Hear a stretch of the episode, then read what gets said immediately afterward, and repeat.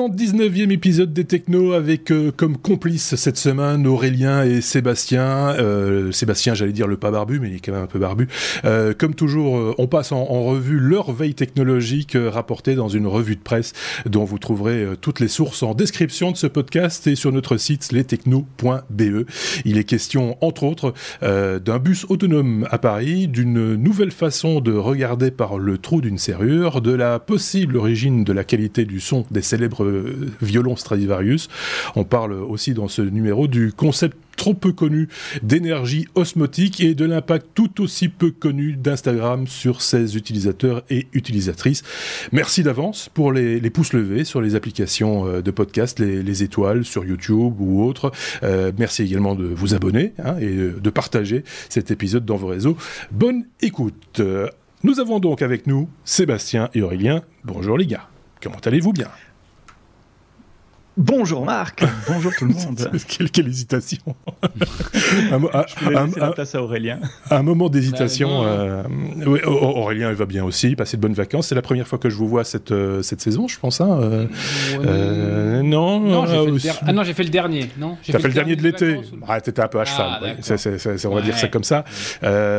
ok, deux trois petites choses à dire avant de commencer notre ABCDR classique. J'espère que je l'ai bien calé. Par contre, parce qu'on a fait tellement de trucs avant l'enregistrement de cet épisode que je suis pas sûr d'avoir mis toutes mes billes dans le même panier, donc on, verra au fur et à mesure. Euh, qu'est-ce que je voulais vous dire? Euh, Je vérifie encore un petit truc vite fait, bien fait, voilà. Euh, premier truc, on va pas beaucoup vous parler d'Apple, en tout cas pas comme vous pensez qu'on pourrait vous parler d'Apple comme nos confrères le font d'habitude. Sébastien, tu me le confirmais justement en dehors de l'enregistrement. Que peut-on dire sur Apple? Bah, il y a eu la, fameuse keynote d'Apple euh, cette semaine où ils annoncent traditionnellement des nouveaux produits et on en parlait juste avant l'enregistrement. J'ai du mal à, être excité au sens euh, intellectuel du terme avec un nouvel iPhone où il y a un euh, X millions de pixels en plus sur la caméra et tel nouveau processeur, etc. On a un stade maintenant où ce sont des évolutions relativement mineures sur le matériel qui sont super couvertes par toute la presse, y compris la presse généralisme. Hein. C'est déjà un bon, enfin un signe que, que la technologie devient vraiment mainstream quand, quand, quand, quand la presse généraliste s'en mêle également. Donc oui, il va y avoir des nouveaux iPhones, des nouveaux iPads, des nouvelles iWatch avec un nouveau processeur. C'est les plus merveilleux appareils jamais créés par la pomme, plus rapide, etc., plus cher également. Euh, oui, c'est la que, chose que j'ai retenu de, de, cette keynote là. Non, il y a un truc qui est vraiment bien, mais je voulais laisser Benoît en parler parce qu'il en parlera beaucoup mieux que moi. Euh, il, y a, il y a un effet euh, cinéma sur où il ah joue sur la profondeur de champ avec deux capteurs pour créer un effet cinéma quand on filme. J'espère que Benoît en reparlera dans un prochain épisode parce qu'il pourra le faire avec plus de détails que ce que je, je peux faire. C'est la seule chose vraiment, à mon avis, un peu innovante. Enfin, je veux pas non, mais ça va. dénigrer le, travail des, ingénieurs d'Apple. Oui, oui, c'est bon. voilà, c'est une évolution. J'essaie d'en placer une. Hein. Il n'y avait rien à dire, mais j'arrive pas à en placer une depuis euh, trois minutes. Euh, Comme ça, c'est fait. On a couvert ça, cool. Effectivement, s'il est question de parler photo, on en parlera avec Monsieur Déclencheur, Monsieur, Monsieur Benoît, dans un mhm. prochain épisode, très certainement. Euh, par ailleurs, ce que j'adore toujours, c'est que la presse mainstream, le premier truc qu'ils font, c'est vraiment mettre tous les compteurs au maximum, c'est-à-dire la plus grosse capacité, le plus gros, le, plus gros appareil, machin, etc., en rouge de préférence, pour arriver à 1800 euros. Ils disent, c'est cher quand même. Ben oui, mais ça, fait cher. Mais oui, mais en même temps, si, tu charges la mule, un téra de, données sur un, smartphone, je vois pas très bien à quoi ça peut servir entre nous, soit dit, mais bref. Fermons la parenthèse. Moins joyeux, moins réjouissant, on l'apprenait juste avant de commencer cet enregistrement, c'est le décès d'une personnalité des nouvelles technologies, des anciennes nouvelles technologies, j'ai presque envie de dire, Sébastien. Décidément, Benoît n'est pas dans cet épisode, mais on parle de lui tout le temps. Merci. Oui, il est omniprésent. Qui vient d'envoyer euh, la, news et qui l'a et, qui, l'a partagé euh, avec nous. Donc, Sir euh, Clive Sinclair, que vous connaissez peut-être pour le ZX Spectrum, si vous êtes né dans les années 70, 70, 80, peut-être même des années 90. Peut-être que vous avez connu le, ZX Spectrum. C'était un ordinateur personnel. Je vais à la cave. Qu'on pouvait avoir à la maison, euh, que Marc va vous montrer à l'écran d'ailleurs si vous regardez euh, le podcast. C'est le Sinclair que j'ai.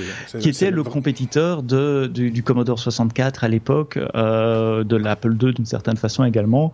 Pour beaucoup de familles, c'est le premier ordinateur personnel qu'on a eu à la maison et pour beaucoup de personnes, c'est là qu'on a appris à programmer. moi, j'en ai pas eu. J'avais, j'étais dans l'autre camp, dans le Commodore 64 64. il a été anobli après dans les années 80. C'est Sir Clive Sinclair.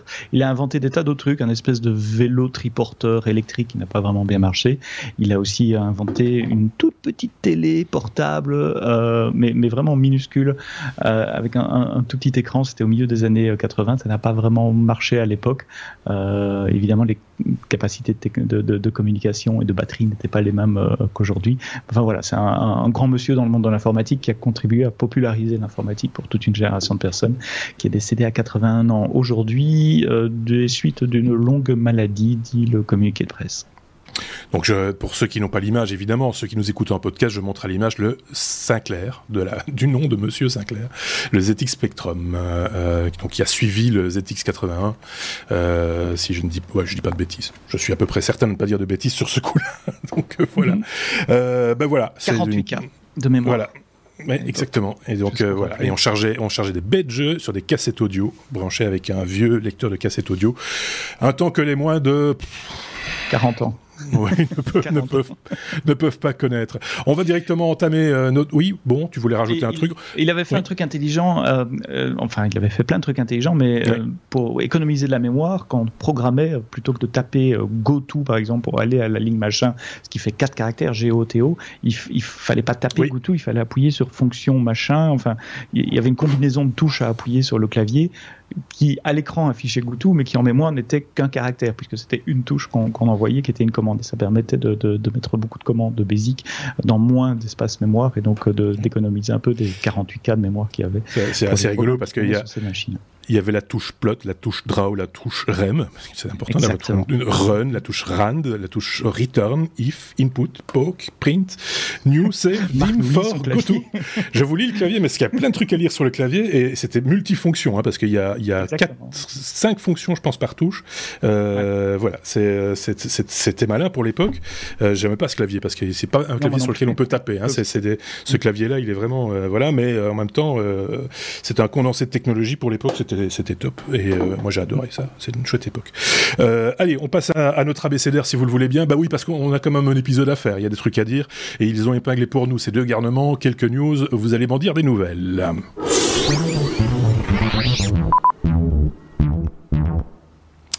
La lettre A comme Apple. J'avais dit qu'on parlerait peut-être pas d'Apple. Ben si, finalement, on va un peu parler d'Apple euh, tout de même.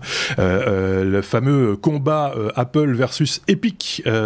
Sébastien, puisque c'est toi qui en parles, je pense, tu avais suivi ce, dossier déjà les épisodes précédents.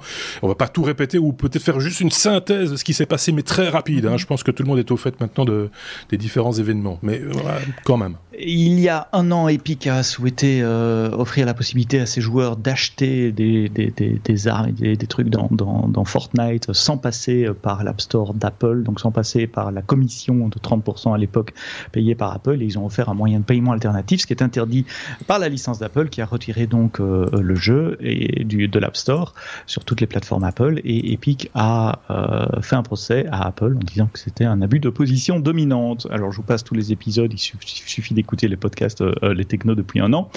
Mais le jugement de première instance a été rendu et je dirais que c'est un, jugement qui, qui ne favorise personne. Finalement, moi je dirais que tout le monde a perdu, ou en tout cas personne n'a gagné. Epic a eu raison sur un point. Euh, le juge dit effectivement, Monsieur Apple ou Madame Apple, vous ne pouvez pas prendre 30% de commission sur les paiements et obliger les développeurs à passer par l'App Store pour les paiements.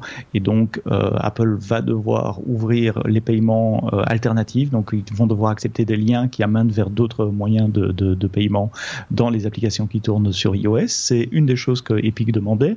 L'autre chose qu'Epic demandait, c'était d'avoir la possibilité d'avoir plusieurs stores et pas uniquement l'App Store sur iOS. Et là, Apple disait non, non, non, ça va diminuer la sécurité des applications parce qu'on ne pourra pas vérifier la qualité des applications mises à disposition des clients sur ces autres stores. Et là, le juge a donné raison à Apple en disant euh, qu'il n'y a pas d'abus de position euh, dominante et que les arguments d'Apple sont, recevables. Donc Epic ne va pas pouvoir distribuer son propre store parce que finalement, c'est ça qu'il voulait faire, c'est de mettre un Epic Store pour distribuer des jeux sur, sur sur iOS, ils ne pourront pas le faire.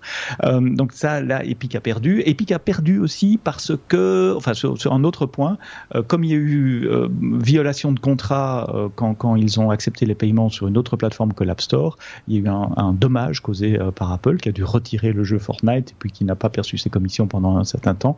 Et donc Epic a été condamné aussi à verser plusieurs millions de dommages et intérêts à Apple pour cet épisode-là spécifiquement.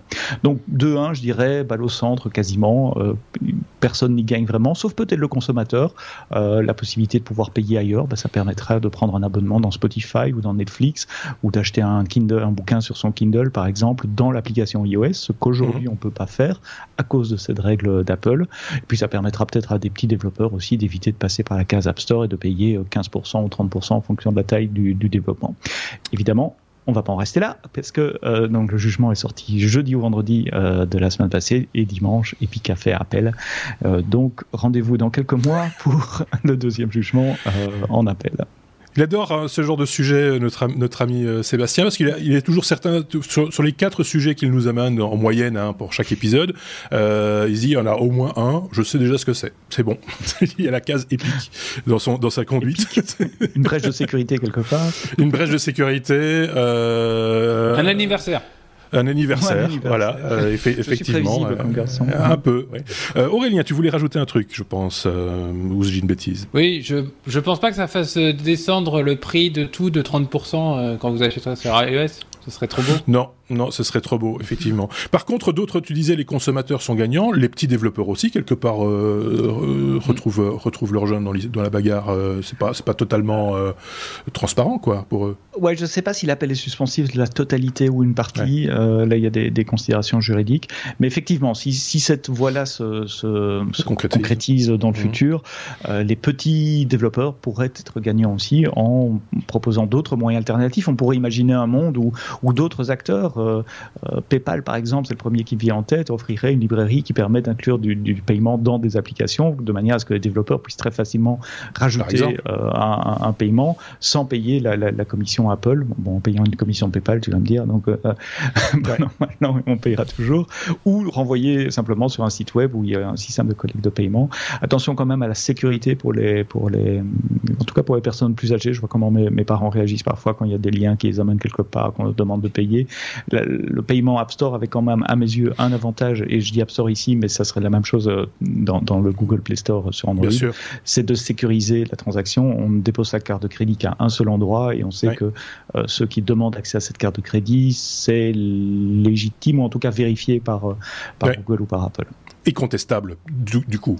si, jamais il y a un abus, si jamais, j'ai jamais entendu parler de ça, hein, mais, mais si par ailleurs il y aurait eu un abus à un moment donné, c'est totalement contestable et, et, je pense que là l'opérateur, que ce soit Google ou Apple, sera partie prenante pour, euh, pour le client plutôt que pour celui qui vous aura euh, euh, truandé. Oui?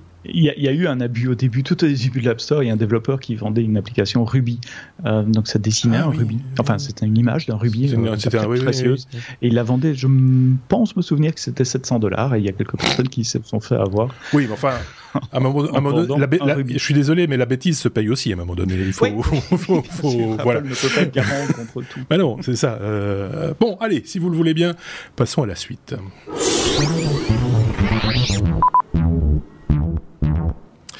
La lettre B comme euh, euh, bus. Euh, on l'a appris cette semaine par un communiqué de presse de la RATP que cette dernière expérimente une, ligne autonome. Aurélien, c'est toi qui nous en parles. tu peux nous en dire plus peut-être? Oui, oui, c'est dans le cadre de la semaine européenne de la mobilité. Alors rappelons que la RATP on a l'impression que c'est Paris et la, banlieue, la périphérie, mais la RATP, c'est le troisième opérateur mondial de transport public. Ah euh, il y a énormément de, de, de, transports publics euh, hors de Paris qui sont gérés par la RATP. Et donc, euh, ils ont mis en place sur la ligne 393 du côté de Sucy-Bonneuil, c'est banlieue sud-est, je crois, de Paris. Euh, un bus 100% autonome sur une ligne classique. Alors, euh, des bus autonomes, euh, il en existe sur des sites propres où il n'y a que les, les, bus autonomes qui peuvent rouler. Là, non, c'est un bus standard de 12 mètres de long. vraiment un bus comme celui conduit par un chauffeur. rien, il n'y a pas de différence. Qui est équipé donc de deux lidars, deux radars et une caméra. Et donc qui bah, va se noyer dans le trafic. dans le trafic routier standard avec les feux, avec euh, les autres voitures, les, enfin tout voilà, les piétons qui traversent, tout ce qui peut se passer.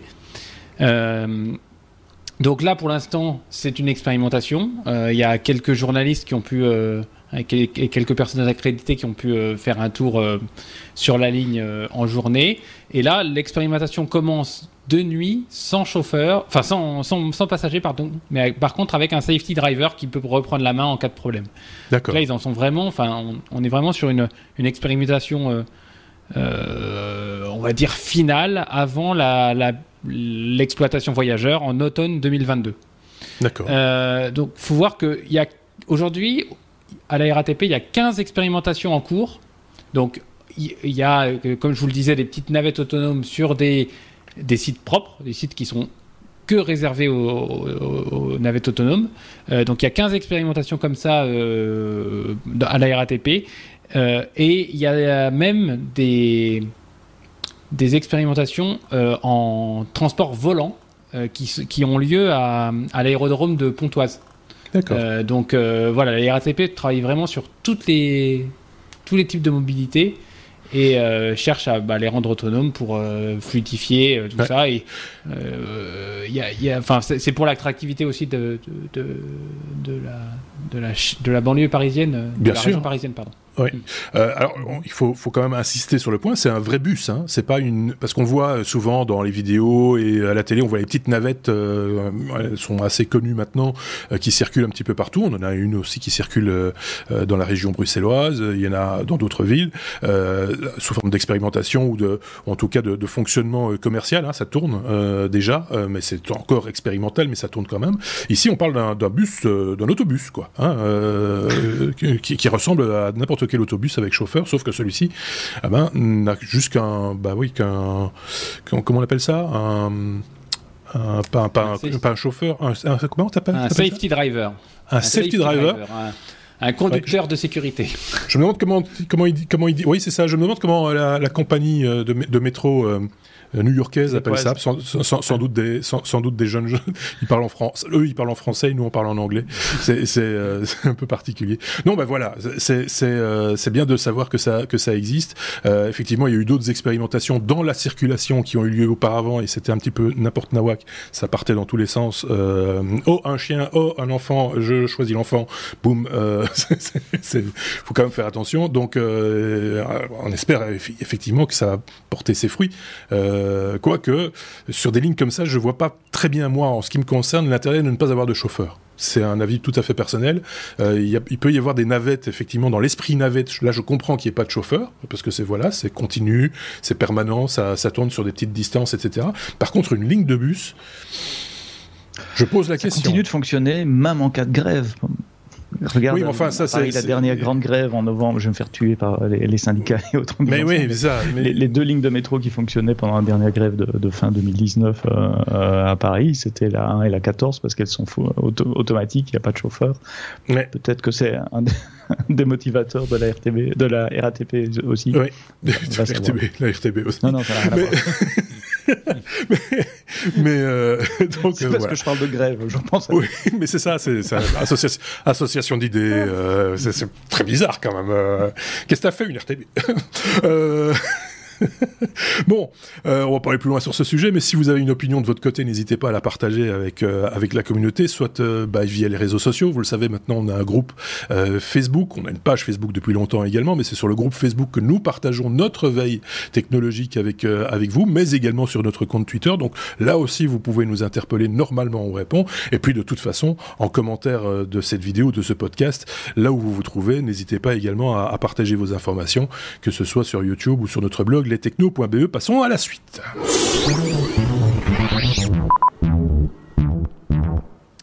Avec la lettre C comme caméra, mais Benoît n'est pas là. comment, comment allons nous parler de caméra sans Benoît? C'est la question qu'on peut se poser. C'est qui qui nous en parle? Ben C'est Seb, du coup, qui se fait porte-parole pour parler d'une caméra destinée aux enfants. J'ai vu ça passer euh, sur le net euh, cette semaine et je me trouvais, tiens, je me suis dit, tiens, c'est sympa, c'est ACFA.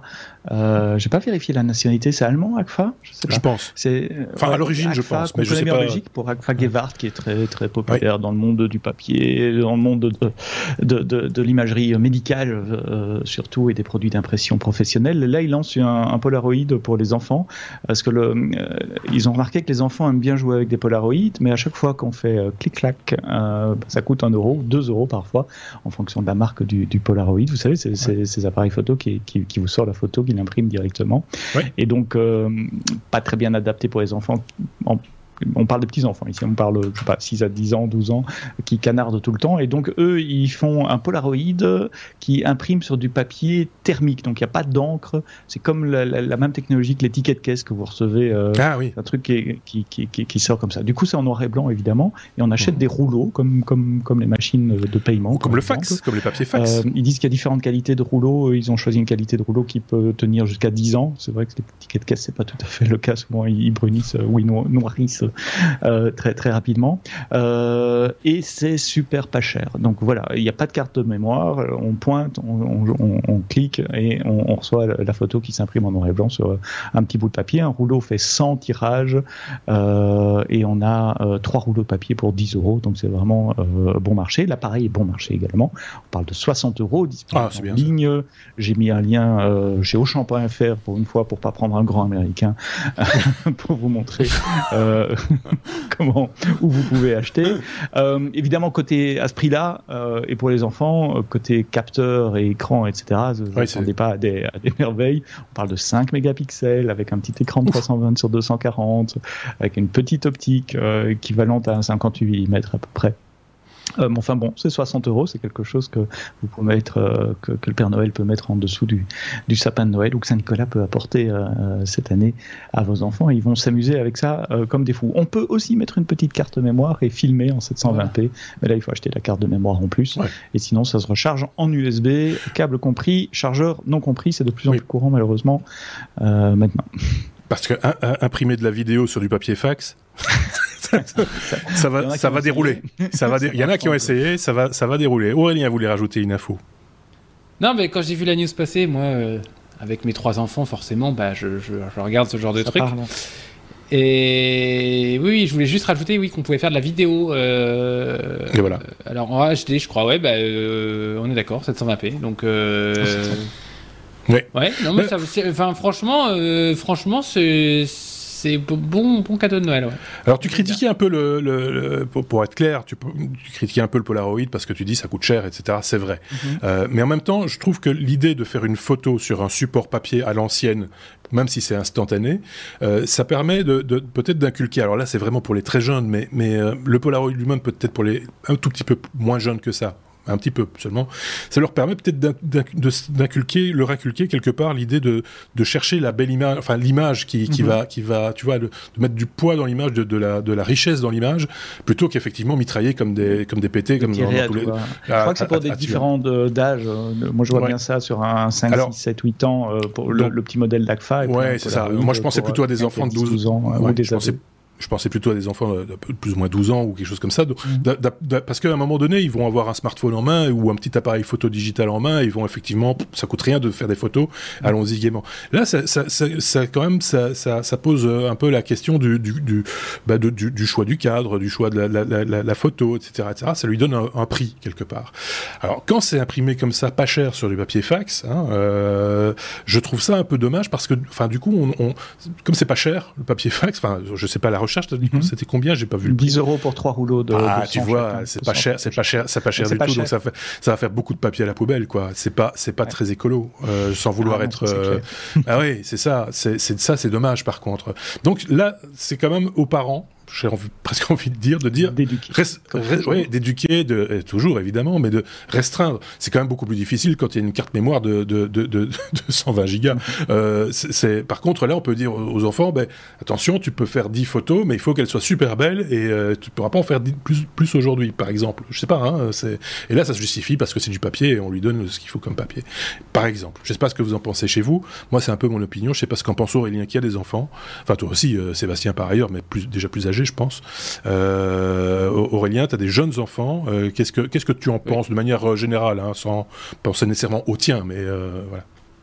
Non, je, non, je suis assez d'accord avec toi. Par contre, ce que je trouve intéressant, c'est euh, dans, ces appareils photo instantanés, c'est que les, mes enfants invitent d'autres copains à la maison, ils veulent se faire un petit goûter, un machin, ils peuvent imprimer le papier, ils offrent la photo à, à, leurs copains. Après, je suis, je suis assez d'accord sur le côté écologique que, que tu soulignes. Alors les copains, après, ils, mettent la photo sur, le, sur la plage avant de la voiture en rentrant à la maison, et quand ils arrivent à la maison, tout est noir. parce que parce que c'est quand même euh, voilà très sensible à la chaleur. C'est du papier thermique, donc euh, voilà. Je sais pas si euh, si ça va rester très très longtemps imprimé ce genre de ce genre de truc. Mais bon, voilà, ça a le mérite d'exister. pourquoi pas Effectivement, c'est vous qui jugez. Et là aussi, n'hésitez pas à nous donner votre avis.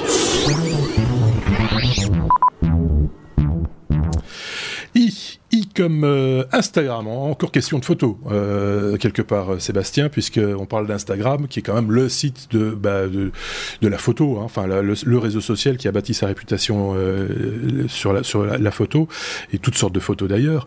Instagram qui manifestement a tendance à miner le moral des jeunes. tu nous expliques ça? Les adolescents, mes adolescents me disent Facebook c'est pour les vieux et c'est sur Instagram qui, partagent euh, l'essentiel de leurs photos et des conversations avec leurs copains. Facebook a fait des études sur l'impact d'Instagram sur le moral des gens et ces études montrent toutes que Instagram a un impact négatif sur la perception qu'on a de soi-même, forcément, à force de voir des gens qui ah font des choses merveilleuses dans des endroits merveilleux, avec des euh, filtres merveilleux, qui ont un corps de, de rêve. On, peut se poser la question de, de l'image qu'on a à soi-même ou l'image par rapport à l'image supposée euh, renvoyée en tout cas par les autres sur ce genre de réseau. 32% des jeunes filles ont déclaré qu'Instagram les faisait se sentir encore plus mal dans leur peau. Des études qui datent de 2019 et c'est ça le secundária que Facebook n'a jamais publié, a toujours gardé secret chez eux et n'a vraiment rien fait ou n'a pas vraiment fait quelque chose pour essayer de, euh, de, de, de, changer cela. Euh, devant euh, la commission d'enquête du Sénat l'année passée, Mark Zuckerberg a dit qu'il n'avait pas vent ou de connaissance d'impact sociologique négatif des réseaux sociaux sur la vie des adolescents, ce qui est pas vrai puisqu'ils ont plusieurs études depuis plusieurs années dans leur carton et qui ont été révélées maintenant par le le Wall Street Journal. Je vous ai donné une analyse en français sur euh, le site Numérama dans les notes du podcast. Vous pouvez aller lire ça en détail. C'est quand même assez inquiétant parce que il, lit aussi le, la baisse de self-esteem euh, de, soi-même avec le risque de suicide chez les adolescents. Excuse-moi deux secondes. Euh, parce que self-esteem de, de soi-même, il y a quand même oui, doublon. ça fait beaucoup de self. tu vois, oui. Le, manque de respect ou de, soi. Ou de soi-même. Le manque de self-esteem, pardon. euh, et il, disait que parmi les adolescents qui pensent au suicide, 13% sont influencés par Instagram en, UK, 6% euh, aux États-Unis. Euh, alors on ne parle pas de passage à l'acte ici évidemment, mais on parle de pensée suicidaire euh, influencée ou en tout cas oui impactée, qu'impactent les, les, réseaux sociaux et Instagram en, en particulier. Une des choses qu'ils ont fait, hum, qui apparemment a, eu beaucoup de débats en interne, il fallait pas le faire, faut le faire, etc. C'est la possibilité de supprimer le nombre de likes. Je ne sais pas si c'est sur Instagram ou sur Facebook ou les deux, euh, mais, mais de plus voir si une photo ou un commentaire qu'on a publié est populaire ou pas, puisque c'est aussi ça qui donne cette addiction, euh, ce, petit, euh, cette petite montée d'adrénaline, cette course au like, et de faire toujours la photo la plus chouette, la plus qui, qui, va attirer le, le, plus de likes, pour remonter ça c'est le estime de soi à soi-même pour, pour, pour, pour moi. non, il a fait, là, il a fait la totale. C'est bon. Ah, il, a... il, a... fait, il a fait fort. Je trouve ça euh, triste, pathétique. Euh, enfin, euh, j'ai pas de mots, euh, très honnêtement. Euh, c'est, mais en même temps, c'est tellement j'allais dire presque téléphoné parce que c'est clair que tout enfin tout, tout, tout ce tout ce, allez, comment je vais dire ça, cet euh, amas de beau, euh, tu vois, c'est devenu une expression maintenant Instagrammable, euh, tu vois. Mhm. C'est, je, voyais un reportage pour l'anecdote sur un salon du, du, tatouage. Il y avait un jeune homme qui faisait des photos de sa, sa compagne qui se faisait tatouer le bas du dos en disant ça, ça va être super sur Instagram.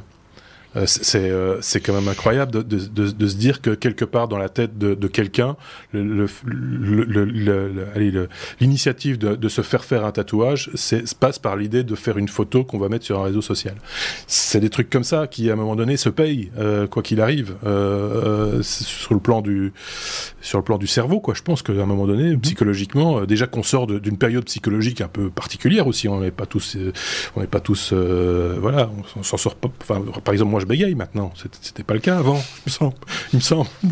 Euh, mais, voilà, donc s'il faut encore rajouter en plus, se, rajouter des problèmes, euh, il faut respirer un coup, quoi. Euh, couper, tout ça et, fermer, fermer votre téléphone et vous promener en, forêt. Vous allez voir, c'est très Instagrammable, mais c'est très respirable aussi. Hein. Aurélien, vous voulez rajouter un truc? Oui, il y a eu une autre news un peu de cette veine-là cette semaine. alors, j'essaie de faire appel à la mémoire, c'est une Instagrammeuse de, qui habite à Dubaï, qui... ah, il y en a beaucoup à Dubaï pour l'instant, je le confirme. qui, a parlé de, de, de, euh, de, chirurgie au niveau gynécologique et euh, ça a fait. Il y a, y a, des politiques en France, Marlène Schiappa et autres, qui sont montés au créneau pour dire que ben, euh, inculquer aux, aux, autres filles les, ces pratiques n'étaient pas. Alors là, c'est un autre danger. Là, c'est un autre danger, c'est le danger des, influenceurs, enfin de certains influenceurs en, particulier. C'est encore un, autre débat, mais tu as raison, ça fait partie d'un ensemble qui n'aide pas les gens à se sentir mieux. c'est très, très, clair.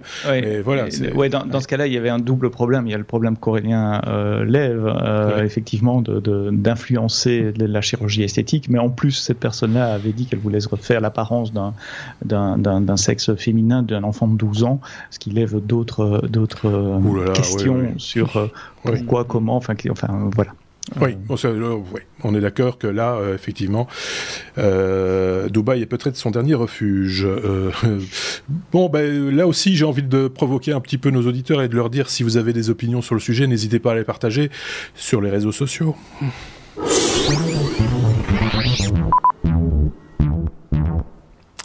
On est à la lettre L dans notre abécédaire, L comme euh, laser. Avec Aurélien, on va parler euh, d'un truc, d'une astuce, d'un ouais, de, pour espionner son voisin en, jetant le, on va dire traditionnellement un œil dans dans, dans, la serrure. Hein. C'est une vieille image qu'on a toujours du, de l'espion qui a son œil collé à la serrure. Euh, ici, c'est un petit peu plus technologique que ça. Oui, alors merci Marc, hein, c'est toi je crois qui a relayé cette, euh, cette news-là.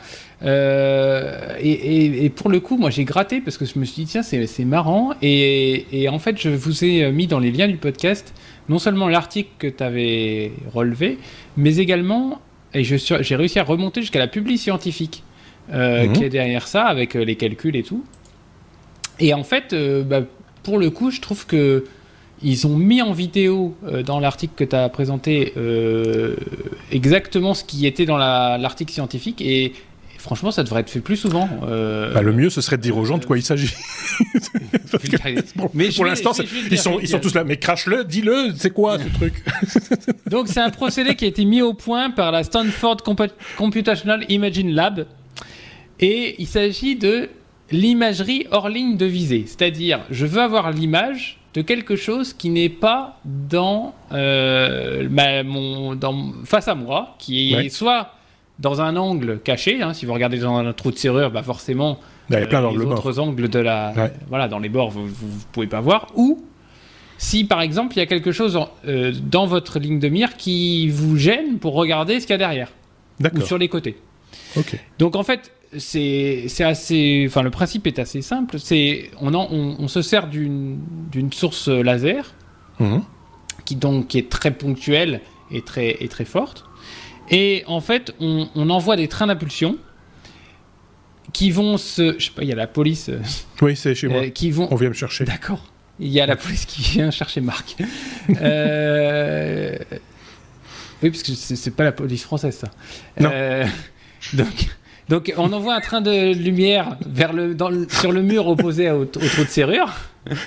Et, et, euh, et, en fait, euh, cette lumière va rebondir sur le, sur, le, sur le mur en face et va venir toucher les objets qui ne sont pas dans la ligne de, de visée.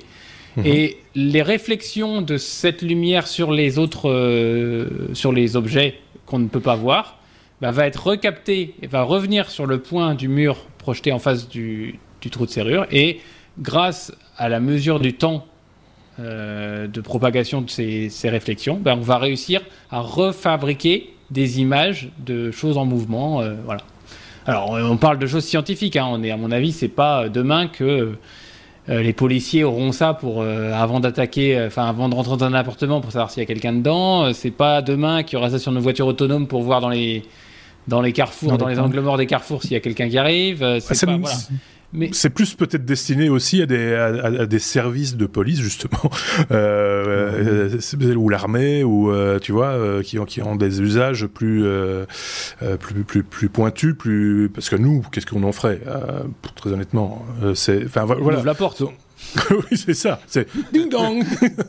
bon, bonjour. Je voudrais voir ce qu'il y a à l'intérieur. Et, euh, voilà. Mais, mais euh, voilà, c'est ça aussi le, truc, c'est que ça ne nous est peut-être moins destiné euh, et que c'est peut-être déjà, il existe peut-être déjà des outils qui existent qui sont déjà disponibles pour, pour les services de police. On n'en sait rien en fait. Hein. Si ça se trouve, regardez toujours s'il n'y a pas un petit point rouge contre le mur. oui. Surveillez, vos murs. surveillez vos murs. je ne sais pas par contre, oui, enfin s'il y a des technologies radar, euh, ça me paraît compliqué dans un dans un dans un. Ouais, là c'est plus compliqué. thermique peut-être. Dans, un, dans un immeuble, ouais, mais thermique, tu passes pas les murs, donc. Ouais. je, je, bon, c'est une technique optique. Mhm. et, après, faut, encore faut-il qu'il y ait un trou de serrure suffisamment grand, parce que sur une porte d'un appartement, je suis même pas sûr que tu. Enfin. Ouais. une serrure à l'ancienne, celle avec les grands trous et la, grande clé. Donc voilà. Bon, en tous les cas, c'est un, un, truc scientifique. Allez regarder la vidéo, elle est, elle est bien faite et. Et il y a un gros document de 17 pages aussi euh, explicatif. Et il y a un euh. gros PDF de 17 pages avec les équations si vous voulez vous plonger dedans. oui, je, n'ai pas été jusque-là, mais, euh, mais en tous les cas, on, voit bien, ils expliquent bien qu'ils ont mis un mannequin et on reconstruit le, le mouvement du mannequin qui n'est pas visible par le, par le laser à partir des des temps de vol de, des ondes qui sont envoyées par le laser. Donc c'est voilà, c'est intéressant. Ça m'a voilà, ça m'a ça m'a bien fait plaisir. On est bien d'accord qu'il s'agit essentiellement de regarder dans le trou d'une serrure euh, ou de regarder pas à travers un mur, mais de, de contourner un obstacle, etc. En aucun cas, cette technologie est utilisée en imagerie médicale. En aucun cas. J'essaye de faire fonctionner un petit peu votre imagination, euh, parce que là, ce serait, alors évidemment, ce serait une technologie euh, fort peu invasive, mais euh, je pense pas que ça donnerait les mêmes résultats. Mais c'est un avis tout à fait personnel. Si ça se trouve, il y a des types qui travaillent là-dessus, des types et des, femmes d'ailleurs qui, qui, bossent sur sur cette technologie. Ce serait pour le bien de la médecine dans ce cas-là. Merci beaucoup Aurélien pour ce sujet que tu as développé et que je t'ai apporté pour être complet. Et on passe à la suite.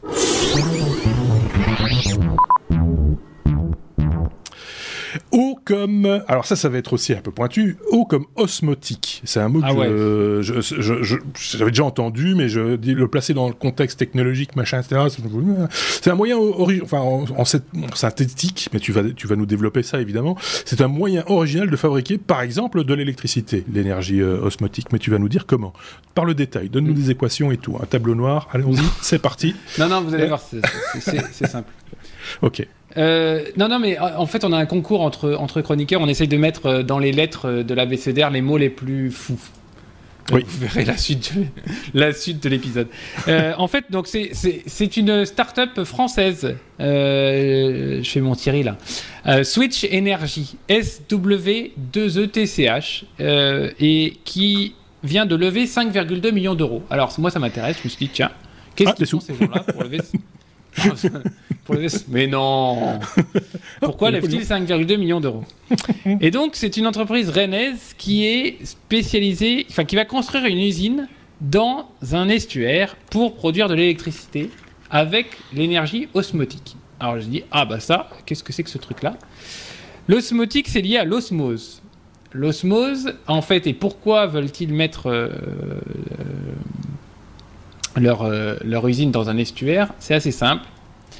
Vous, si vous prenez un récipient d'eau, enfin un récipient, vous mettez une membrane euh, à la moitié, enfin verticale à la moitié du, récipient.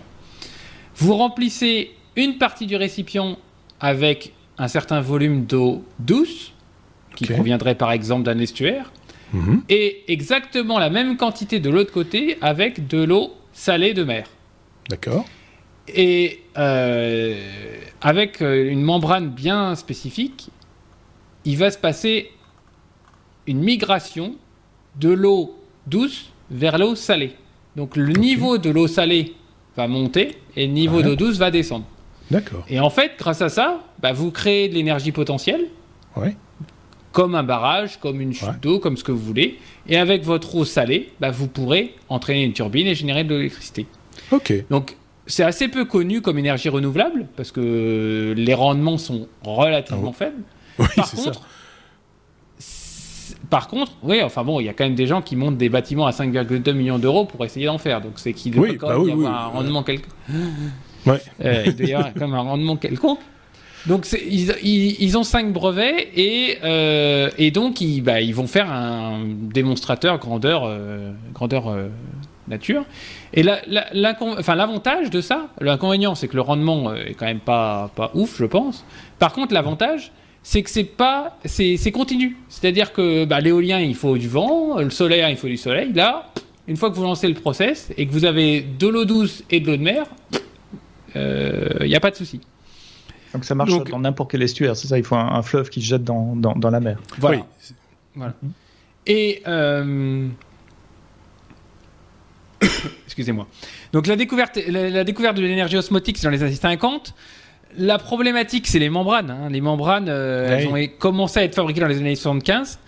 Et la pr- il y a une- déjà une usine en Norvège qui a été conçue en, en- en 2009.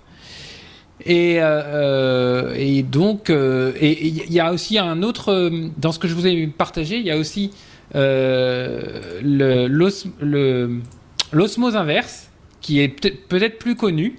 C'est le même principe, vous prenez un réservoir, vous mettez de l'eau salée d'un côté et de l'eau euh, douce de l'autre côté. Mais si vous mettez en- sous pression le- l'eau salée, bah, vous arrivez à dessaler l'eau de salée, donc à avoir de l'eau Ah, douce.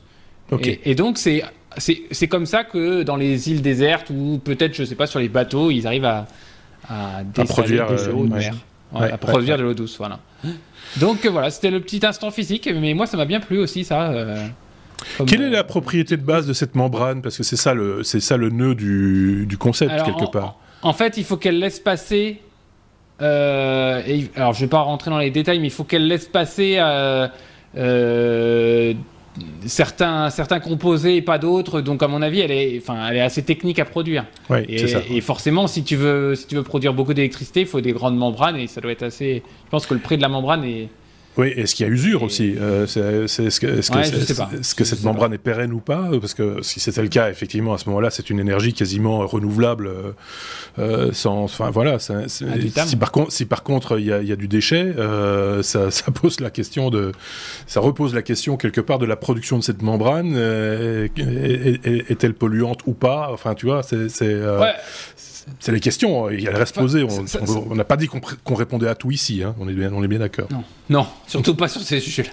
Non. Et, euh, non, non, mais il doit, il doit quand même y avoir un rendement parce qu'il faut quand même la pomper l'eau de l'estuaire ou l'eau de et l'eau. Bah de- oui. Donc, euh, Oui. donc euh, voilà, je Donc, pense euh, qu'il faut. il- L'usine va pas tourner à perte, ça, ça me Non. paraît très. Mais, par, par rapport, ça, ça dépend aussi des volumes mis, mis en cause, j'imagine, hein, de- du, du- du nombre de, d'hectolitres euh, ou que sais-je. euh, Enfin voilà.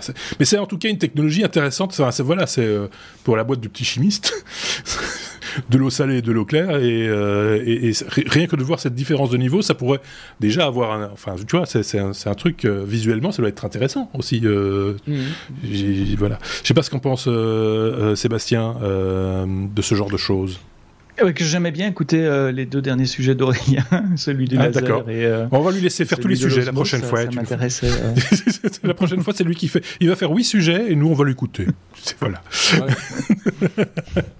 Mais c'est- souvent, mais comme toujours avec nos chroniqueurs, vous le savez, ce sont toujours des sujets intéressants et, euh, et dont on ne parle pas nécessairement dans les autres podcasts. C'est tout l'intérêt de ce podcast Les Technos que vous écoutez. Non, on ne parle pas de l'iPhone 13, mais on vous a parlé et on vous a appris un truc au sujet de l'énergie osmotique. Et ça, vous allez pouvoir vous en vanter en société. Dans le prochain numéro. Oh my god euh, ouais, c'est le O comme Oh my God de euh, Sébastien euh, qui a, enfin en tout cas, il l'a pas fait tout seul, c'est pas lui qui l'a décelé cette vulnérabilité, ah mais elle, elle, elle, fait, ça se partage sur les réseaux sociaux. Je voyais juste avant qu'on enregistre, enfin juste avant qu'on règle les problèmes techniques et, qu'on enregistre, euh, que ça a échangé quand même sur les sur les réseaux sociaux. Hein, Sébastien, toi-même, euh, tu prenais un peu à, à partie certains, certaines personnes qui en parlaient. il s'agit d'une vulnérabilité critique dans les machines virtuelles euh, Linux sous spécifiquement sous Azure. Euh, et tu vas nous détailler ça. Ouais, c'est pas une faille de, de, de Linux. Euh, et ceux qui écoutent les technos et le, savent, j'aime bien parler euh, sécurité, juste pour ouvrir les yeux. Hein. Il n'y a, a, pas d'autre euh, d'autres buts à rapporter. Il n'y a pas malice. Il n'y a pas malice. Certainement pas. Il n'y a pas malice. Euh, et, et taper sur sur Microsoft qui dans dans, dans ce cas-là c'est de leur côté que c'est tombé. Qui, Microsoft qui a eu une mauvaise semaine. D'ailleurs deux semaines deux, deux mauvaises semaines. Mais il n'y a pas malice. Problème avec il n'y a pas malice. Une, base de données avec qui s'appelle ChaosDB. il y a un souci de sécurité. Ils ont demandé à tous leurs clients de changer leur clé d'authentification. Et là, euh, Microsoft a un composant open source qui s'appelle OMI pour Open Management Infrastructure, qui est installé euh, dans la version Linux que vous allez démarrer quand vous démarrez une machine virtuelle dans le cloud euh, Azure. Et ce composant, c'est un composant de gestion qui permet à certains services de Microsoft d'interagir avec le système d'exploitation, comme aller collecter des logs ou envoyer des ordres pour des mises à jour et des choses comme ça. Trouve qu'il y a une société de, de, sécurité qui a trouvé quatre, non pas une, non pas deux, non pas trois, mais quatre failles de sécurité euh, sur euh, ce, ce composant-là qui permet, si on a une connexion réseau, de pouvoir envoyer des requêtes mal formées et de faire exécuter du code. Et la question que je me suis posée en, voyant ça, bon d'abord c'est mauvaise nouvelle pour, pour, les, euh, pour, pour, pour vous, si vous avez des, VM euh, Linux euh, qui tournent sur Azure, parce que ça veut dire qu'il faut patcher vos VM qui sont vulnérables, et on parle de plusieurs dizaines de milliers de, de VM. Microsoft lui-même a annoncé qu'il y avait plus de machines virtuelles Linux qui tournaient dans son cloud que de machines virtuelles Windows. Je répète ça, il y a plus de Linux qui tournent sur Azure que, que, que de Windows, et c'est normal. L'essentiel bah oui. d'Internet tourne ouais. sur des serveurs euh, Linux aujourd'hui, donc on retrouve la même proportion dans les clouds, fut-il de Microsoft. Euh, et en fait, moi, je me posais la question de, de, design et je connais pas du tout ni OMI ni le Cloud Azure. Donc, euh, c'est aussi un appel à témoins. Si vous voulez discuter avec moi sur les réseaux sociaux de, de ce point-là, euh, faites-le. Je sais qu'il y, y, a Denis qui nous écoute régulièrement. Oui, c'est ça. J'allais dire Denis. Si j'avais envie de le contacter cet après-midi pour dire explique-moi pourquoi, pourquoi, pourquoi, pourquoi. Parce qu'il y, y, a deux choses dans ce, ce, composant qui, est, qui a le bug. D'abord, il tourne en tant que root. Euh, donc, root, c'est l'administrateur, c'est l'administrateur, c'est l'utilisateur qui a tous les privilèges. Et mmh. on ne fait jamais, jamais, jamais ça. C'est connu depuis des années. Si on lance un agent administratif, il va tourner sous un utilisateur dont les privilèges sont euh, limités par route. Pourquoi? Parce que si on l'attaque, ben, l'attaquant a les mêmes privilèges que, que l'agent. Donc si l'agent n'a pas tous les privilèges, ben, l'attaquant n'aura pas tous les privilèges non plus. Donc pourquoi ils ont fait, fait ça sous route? Et l'autre chose, ce truc euh, écoute sur des connexions réseau, et donc il accepte des connexions réseau rentrantes. Et ça aussi, ça me semble un, un problème de design. Pourquoi, pourquoi qu'ils ont fait ça? Euh, Des agents de gestion comme ça, c'est eux qui doivent appeler des services externes euh, et, surtout pas accepter des connexions rentrantes parce qu'on ne sait pas d'où elles viennent. Si vous êtes sur Azure et que vous avez Linux, est-ce que c'est un vrai problème? Euh, Probablement pas, euh, parce que vous avez des, des, des, règles réseau qui vont empêcher de toute façon les, les, connexions rentrantes, à moins que vous ayez bidouillé un truc spécial sur votre réseau, mais là c'est votre responsabilité. Euh, comme disait Marc, on peut pas euh, se protéger contre, c'est quoi que tu avais dit, contre toute la bêtise du monde non ben, Oui. Bon, à un moment donné, bon, voilà, ça se paye. Ces ports-là sont exposés sur Internet, ça veut dire que vos machines sont attaquables par Internet, et donc c'est quand même un, un, assez sérieux comme, comme souci de, de, de sécurité. Voilà, on jamais à l'abri de problèmes de sécurité. Euh, ici, c'est Microsoft, c'est Azure, ça peut être d'autres aussi. Et je me fais un plaisir de rapporter euh, ces trucs-là que des chercheurs passent leur temps à chercher et à trouver. Et au plus on cherche, au plus on trouve. Et je voulais terminer avec une chose. Pourquoi l'a-t-on trouvé? Parce que ce composant est open source et donc c'est en faisant de la relecture de code euh, sur le composant open source que les chercheurs ont trouvé euh, ces erreurs de codage et ont pu les mettre en pratique et les démontrer qu'effectivement ils avaient raison. Et donc merci l'open source. Et là c'est l'autre, ouais, Sébastien, un des chroniqueurs qui, qui, qui, qui, sera content et qui va me rejoindre.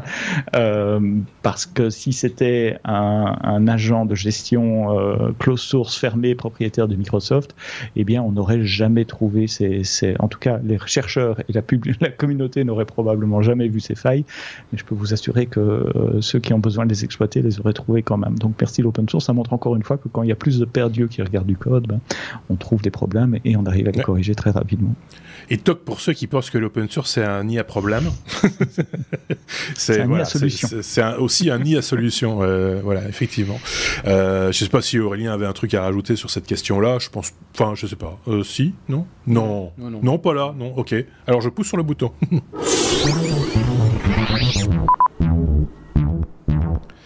Pour redonner une fois encore la parole à, j'allais dire à Stradivarius. non, il n'est pas là. Euh, c'est à Aurélien que je donne la parole pour, pour parler euh, de, de, de, Stradivarius euh, et de, bah, de ce fameux violon euh, connu bah, même des néophytes. Hein, je pense quand on parle de, de violon et qu'on parle de Stradivarius, ça, ça, ça, parle normalement aux gens, euh, même aux, oui c'est ça, même aux néophytes. on sait que c'est un violon de qualité avec une sonorité particulière. En tout cas, c'est ce qu'on en dit. Oui, bah, il en resterait que 600 aujourd'hui, donc euh, à mon avis, euh, vous n'êtes pas prêt d'en avoir un ni d'en acheter un. Donc entre 1644 et 1737, il y a eu 1200 violons créés par un certain Antonio Stradivari. Oui. Et euh, il y a un petit chercheur, je suis très chercheur, hein, vous avez vu, en biochimie, je suis très chercheur chimie. Hein, très, très chercheur. Ouais, c'est ça.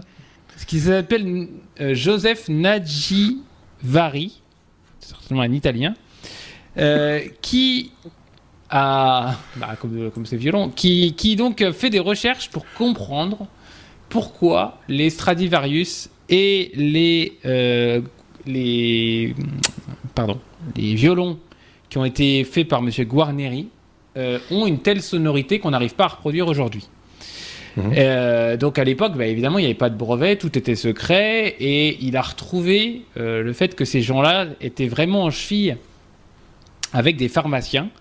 Et euh, il a étudié les tables d'harmonie. Vous savez, les tables d'harmonie, c'est la partie en bois qui se trouve sous les cordes qui permet d'amplifier le son, d'amplifier les vibrations et donc d'amplifier le son, qui sont faites en épicéa.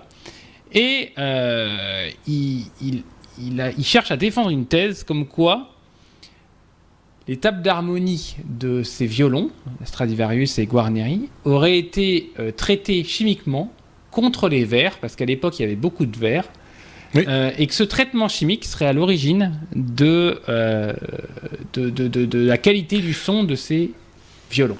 Alors c'est amusant parce que moi je me rappelle d'une théorie il y a déjà pas mal d'années de ça où on disait le, la qualité de ces, du son de ces violons serait due à un verre euh, dans le bois, parce que ces, ces, bois étaient transportés manifestement par bateau, ils pouvaient passer des, des, fois plusieurs mois en mer ou je ne sais plus dans, quel, dans quelles conditions, et on, on, créditait entre guillemets la, la, qualité du, ou en tout cas l'originalité du son de ces, ces, ces, instruments par le fait que ces bois avaient subi un traitement qui là était naturel pour le coup, mais ici on, on inverse la, le, le, problème en disant en fait oui il y avait bien des verres, mais c'est en voulant les traiter qu'on est arrivé à, à ce résultat. C'est un peu ça l'idée quoi. En en tous les cas, il a, ils ont quand même regardé euh, l'étape d'harmonie en, détail. Ils ont trouvé la présence de minéraux, de borax, de sulfure métallique, de sel de potasse et de chaux vive pour traiter justement, enfin, et ces, bois pas très naturel. A priori, ouais. ouais. Mais, mais et, donc, tous ces traitements, ils ne seraient pas restés. Euh, enfin, quand vous traitez un, bois avec, contre des. Aujourd'hui, c'est avec du xylophène ou ce genre de choses. C'est des produits qui rentrent vraiment très profondément dans le bois. Bien sûr. Et qui peuvent. Euh, alors, est-ce que. Je sais pas. Est-ce que c'est qualité ou ça Mais en tous les cas, j'ai trouvé l'étude assez, assez amusante. Et, et, donc, euh, enfin, la conclusion de l'article, c'est de dire, c'est quand même curieux qu'aujourd'hui, avec les techniques qu'on a et les savoirs euh, scientifique qu'on a, on n'arrive pas à reproduire ce son. Euh, et comment on pourrait faire pour traiter du bois pour, euh, pour arriver à ces niveaux de, sonorité? Bon, je, moi je suis pas un expert de, des violons ni, ni de comment quelles architectures, mais on peut, on peut imaginer que si on voulait, enfin, on, est capable de, de, copier la géométrie des, Stradivarius avec des, des ah bois qui sont très semblables. Pourquoi on n'arriverait pas à obtenir le même son?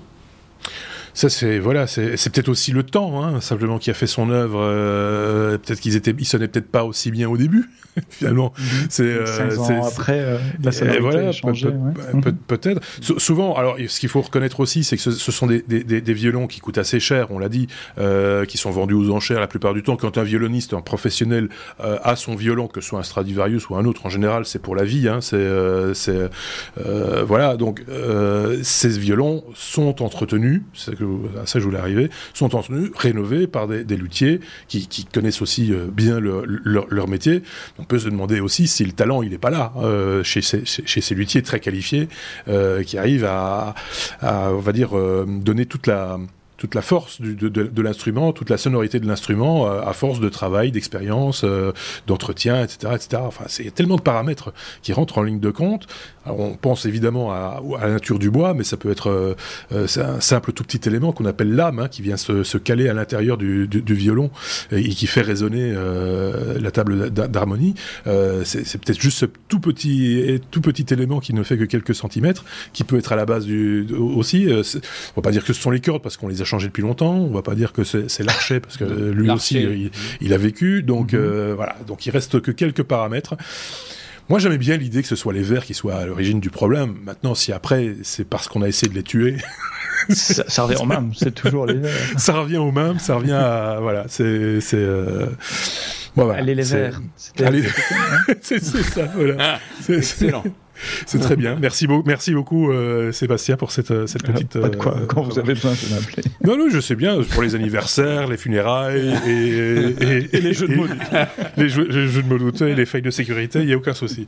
Euh, C'était le dernier sujet de cet épisode. Il est temps d'arriver à la, à la conclusion.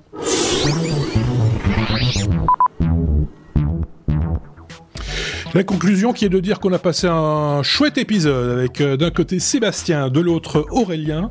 On va se retrouver évidemment très bientôt pour un bonus parce qu'il y a des choses à dire en plus comme chaque semaine. Évidemment, vous le savez, ces garnements sont euh, bavards. Euh, on va essayer de garder la ligne qu'on a eu difficile de mettre en place avec Sébastien pour l'enregistrement de ce bonus. Et on va se dire à, à très bientôt avec d'autres chroniqueurs bien sûr et la semaine prochaine évidemment. N'hésitez pas à commenter cet épisode, n'hésitez pas à le partager également dans vos réseaux.